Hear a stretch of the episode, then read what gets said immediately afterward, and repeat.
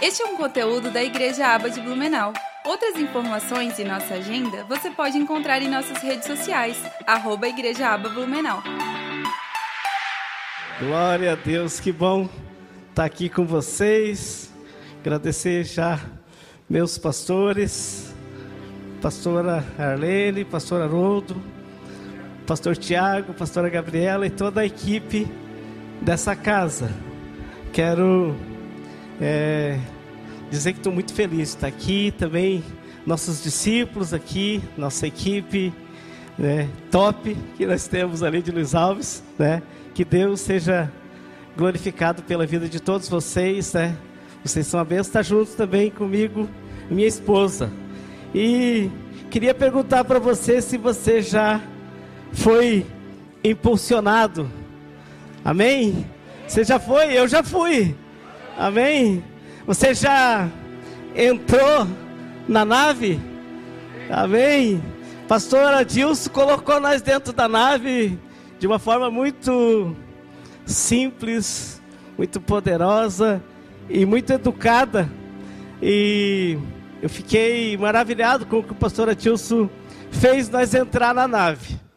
E nos levando a nós nos olhar para nós, né? E também parar e pensar que tem um Deus nos olhando, que Deus nos vê, que Deus maravilhoso é esse que está te vendo agora aqui. Você pode glorificar Ele porque Ele está te olhando aí onde você está. Ele é maravilhoso, Ele é o único que deve ser adorado. E o pastor Adilson levou nós a entender que sempre quando nós estamos fazendo algo, o Senhor está nos olhando. E eu achei interessante que os discípulos eles estavam ali lavando as redes, né? E o Senhor estava vendo. E às vezes a gente acha que está fazendo alguma coisa e que o Pai não nos vê, que Ele não está nos vendo. E eu quero te dizer que Ele te vê, que Ele está te olhando, tanto quando você está fazendo algo correto, como às vezes não está fazendo algo certo, mas Ele está sempre te vendo. Né? E o pastor Cristiano, onde nos levou a nós sonhar, né? Eu fiquei muito, ah, foi tremendo, né? A mensagem do pastor Cristiano que ele botou nós com cartaz debaixo do braço, com os nossos projetos, com os nossos sonhos. E quantos sonhos nós temos às vezes, né? E às vezes começamos sonhando com eles e logo em seguida nós desanimamos ou então parece que aquilo já não está e já não é tão bom.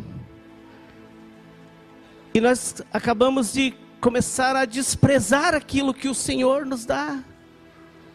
E esquecemos que Ele está nos vendo.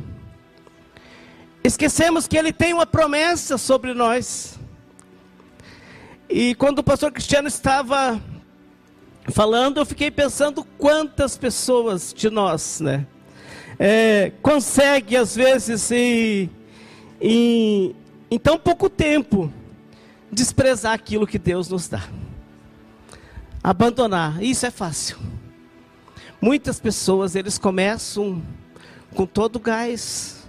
Às vezes é, é a gente no fim do ano eu até, parte dessa mensagem que eu vou falar hoje, eu falei ela no fim do ano, assim como o pastor Adilson também estava falando na mensagem dele. E essa mensagem ela é muito oportuna para hoje, sabe?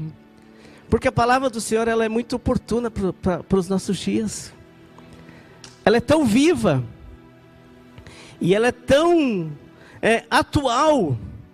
Que às vezes nós ficamos achando que foi escrito isso nesses dias, nessa semana né? E quando é, nós, é, eu estava ouvindo o pastor Cristiano, eu me lembrei de algo que aconteceu comigo e com a Marli dois anos atrás, eu não me lembro bem certo. Mas nós é, estava de férias e foi numa. Ainda estava a pandemia e a gente foi para Gramado. E tiramos as nossas férias ali naqueles dias. E quando nós voltamos, eu sou meio aventureiro. E eu convidei a Marli para nós ir é, por um outro caminho, subi lá para o lado da Jaquirana, não sei quem conhece, Bom Jesus da Serra, e fazer um outro caminho, sair na Serra de Santa Catarina. Eu tinha muita vontade de fazer aquilo. Era, estava no meu coração e saímos, subimos, já começamos a pegar uns caminhos muito ruins. Mas o pior ainda estava por vir na nossa viagem. Nós chegamos assim, em Bom Jesus da Serra e ali eu vi que se eu quisesse ir por um caminho bom, eu tinha que ir a vacaria e aumentava 300 quilômetros quase a minha viagem. Não era o que eu queria. Não queria sair em eu queria sair lá em cima, né, na terra das maçãs, naquela região bonita. E nós entramos numa estrada de chão e logo parece que aquilo de bom que Deus tinha nos dado, nós começamos, né? Principalmente a Marli, ela não gostou, ela ficou indignada comigo porque eu larguei ela num caminho de pedra, numa estrada de chão e não era 20 quilômetros, era mais ou menos uns 80 quilômetros de chão. E eu queria muito passar naquela região uh, do, do Rio Pelotas. E eu já tinha passado muitas vezes de avião, antigamente, quando o Blumenau tinha os voos de caravan para Porto Alegre uh, passava naquela região e, e de avião a gente passava muito baixo. E eu achava lindo ver né, o Rio Pelotas, aquele no meio daqueles lajeados, e nós estava descendo de carro. E eu ia passar por cima do Rio Pelotas uma pontezinha. Com a minha esposa, uma fera, né? Tinha e, nós, e depois o pastor estava é, falando aqui, eu pensei, puxa, nós tinha ganhado uma. Tava, tinha tido uma férias tão boa, né? Mas de repente, por um nada, uma estrada de chão, a gente parou de celebrar aquilo que Deus tinha nos dado. E até mostrei para o pastor Haroldo, um dia que ele foi almoçar lá em casa, e nós estávamos conversando, eu mostrei as fotos que eu tirei, né?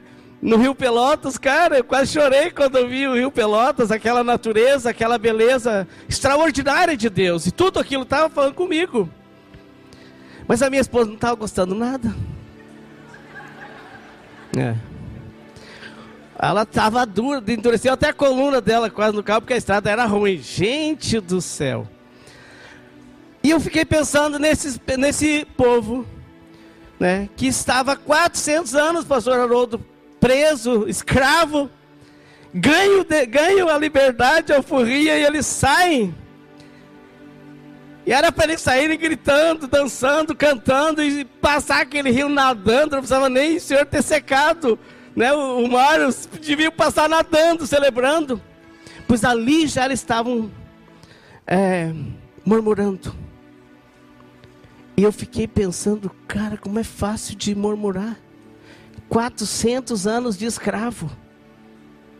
E poucos dias eles já estavam olhando, para aquele problema que pequeno, eles já estavam querendo voltar para trás, eles já estavam desconsiderando tudo o que o Senhor tinha feito. E eu não sei se você já, né, quando embarcou nesse impulso é, 23, você é, conseguiu tirar algumas palavras e eu tirei duas, até ontem nós ia conversando com o Lucas e com a Lucy, que vieram com nós, né? E eu estava falando das que eu tinha tirado, né, escrito. E, eu não sei se você já escreveu aí no seu aviãozinho. Eu tenho aqui escrito as minhas, depois eu vou revelar ali. Ah, você pode, talvez, né, nesses dias aqui, e eu queria, e eu quero começar a falar o que eu tem no meu coração nessa noite. Que fim de ano e nós encerramos o ano é, do amar e servir. E eu, nós gravamos muito um versículo lá na nossa igreja, e domingo o Cristo estava ministrando, ele ainda falou, o versículo o pastor sempre está falando, né? Que tem uns versículos que tornam um chavão.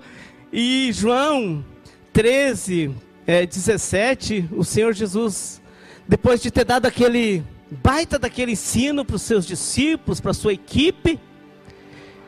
Ele volta para a mesa, se senta e diz: Ó, oh, vocês acham que eu sou Senhor e vocês têm razão, eu sou. E se sendo eu fiz isso com vocês, vocês também devem fazer o mesmo. Estou parafraseando aqui. Mas no versículo 17 do capítulo 13 ele diz: Ele diz, agora que vocês sabem dessas coisas, ele fala, feliz serão se as praticarem. É. E eu queria falar disso nessa noite, da prática, porque é muito fácil a gente começar, né? Estava elogiando meu pastor, ele perdeu uma série de quilos, ele está cada vez mais bonito. Essa semana nós encontramos lá em casa e eu falei, poxa, como o senhor está bonitão, né? Perdeu essa quilaiada aí, ele está celebrando, né, pastor Haroldo? Celebrando, glória a Deus, queridos. Eu estou lutando com os meus e não consigo. O pastor em poucos dias tirou um braçado. Glória a Deus, pastor Haroldo. Mas o que eu queria falar, né? Um braçado de quilos. O que eu queria falar está no Evangelho de João, no capítulo 15 daí. A partir do versículo 4. Eu gostaria de ler do 1 ao 18, mas eu só vou ler do 1 ao 17, mas eu só vou ler o 4 até o 8. Evangelho de João.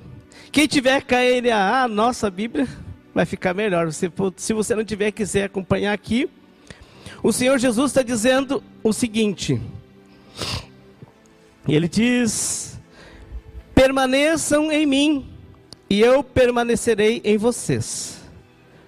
Como o ramo não pode produzir fruto de si mesmo se não permanecer na videira, assim vocês não podem dar frutos se não permanecerem em mim. Eu sou a videira, vocês são os ramos. Quem permanece em mim e eu nele, esse dá muito fruto, porque sem mim vocês não podem fazer nada. Se alguém não permanecer em mim, será lançado fora a semelhança, a semelhança do ramo e secará. E o apanham, lançam no fogo e o queimam. Se permanecerem em mim e as minhas palavras permanecerem em vocês, pedirão o que quiserem e lhes será feito. Nisso é glorificado o meu Pai, que vocês deem muito fruto, e assim mostrarão que são os meus discípulos. Olha que interessante, né? E eu, eu, eu, falo muito desses textos porque me identifico muito. Eu gosto de falar daquilo que eu me identifico. Eu falo muito lá da roça, do nosso pátio da igreja, mas tem textos da Bíblia que falam mais comigo, que eu fico muito aleluiado com eles. E permanecer é algo extraordinário. Porque às vezes a gente não consegue permanecer em muitas coisas que a gente começa a empreender, né, pastor Haroldo? E, e os resultados eles nunca dão de imediato. Alguns sim, mas eles são terríveis às vezes. Mas algo é, duradouro, ele requer um grande desafio e uma grande determinação, uma grande persistência, né? E você precisa se apaixonar por aquilo, às vezes, para que você faça uma loucura. E hoje minha esposa estava mostrando uma foto, falou, ó, como uma pessoa apaixonada faz loucura, faz coisa. Eu falei, realmente. Eu li um livro esses dias, falei até com o pastor Haroldo sobre esse livro, do pastor Joel Cominsky, e o nome do livro é Paixão e Persistência. Cara, eu fiquei pensando, uma pessoa apaixonada, ele faz tanta loucura. E às vezes nós nos apaixonamos por Jesus. Nós nos apaixonamos por um tempo de meditação na palavra.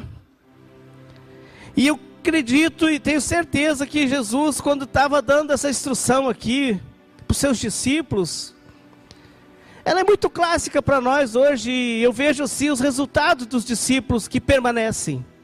Né? A equipe anda junto, né? E, ah, tem uma galera aí que está junto aqui, outros até não vieram por causa de compromisso e tal. Mas é importante que quando nós entendemos o que o Senhor fez por nós, Ele pede que nós façam o mesmo, como falou o pastor Adilson, foi a palavra-chave que eu tirei dele, compartilhe.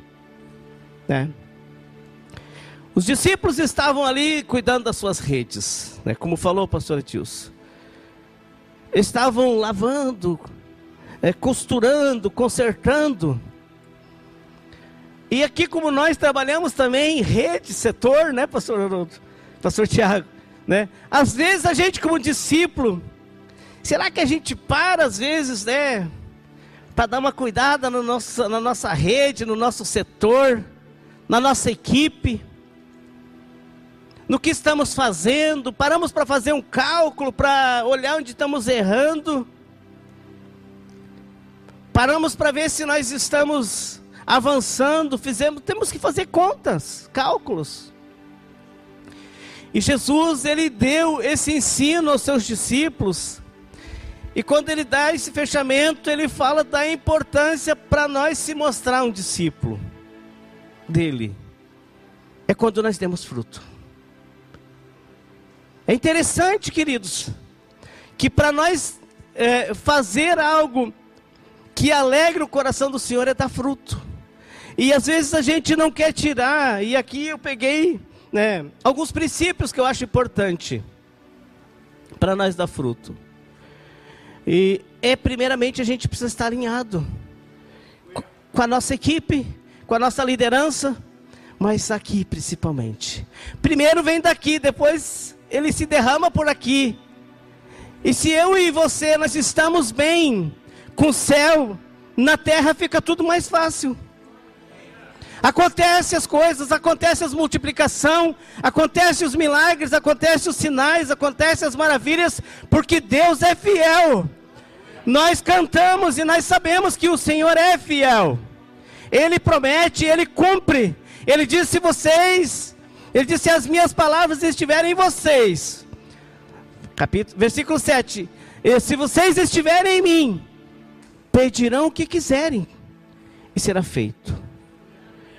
Veja que é interessante que às vezes nós deixamos de provar do deleite da meditação da palavra, do deleite da oração. O salmista chega a falar no Salmo 37, versículo 4, ele diz: Deleite-te no Senhor e Ele realizará os desejos do teu coração. Então, às vezes, nós não conseguimos dar fruto porque nós não permanecemos. E aí, eu poderia citar muitas coisas, mas o primeiro é o nosso TSD. Nós temos um tempo de qualidade com o Senhor. Nós temos esse deleite de orar, nós temos esse deleite de conversar, de ouvir o que o Pai quer falar conosco. E quando nós não temos isso, nós não conseguimos avançar. Nunca me esqueço que uma vez o pastor Haroldo falou que estava por aqui orando, não lembro bem onde é que é, ele disse que estava pedindo alguma coisa para o Senhor, e o Senhor falou, tu já tem, só precisa que tu esteja comigo. Foi isso, parafraseando o que o pastor falou para nós. Às vezes nós não temos aquilo que nós Precisamos, porque nós não desfrutamos da comunhão, da intimidade e dessa permanência no Senhor. Aí nós não vamos, às vezes, é, vamos pegar aqui, né? Temos começando o ano e eu, eu acredito e tenho certeza que você é, vai sair dessa conferência muito impulsionado, a não ser que você não queira. Porque as palavras, elas já estão vindo. Eu creio que até o fim de semana nós vamos ainda apanhar muito né?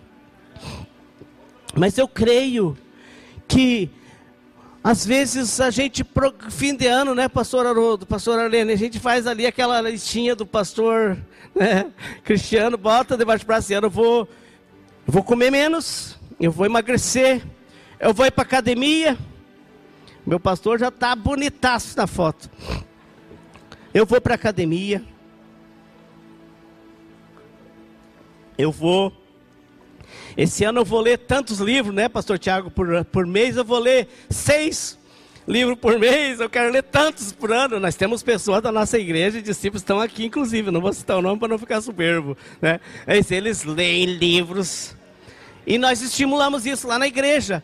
Permanecer na leitura, na palavra, na meditação da palavra.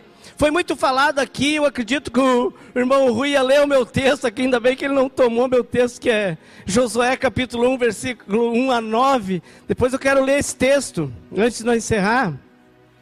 Mas é interessante que daí nessa listinha que a gente faz, a gente cria muitos projetos. Mas quando chega ali pelo quarto, quinto mês, a gente começa como esse povo. Ah, mas isso parece que já não é tão importante para mim. É. Eu comecei a liderar um GC, mas, puxa vida, o GC é tão difícil, né, Tiago? Não estou mais querendo. Acho que será que você não tem outro para colocar ali no meu lugar? Ou era supervisor de uma rede, de um setor, e agora não estou podendo mais supervisionar porque eu tenho muito trabalho, eu tenho muito compromisso. E não é errado você ter trabalho, não é errado você ter compromisso, não é errado você ter empresa, né? Não é errado você ter as suas posses. Mas eu quero dizer algo que é errado.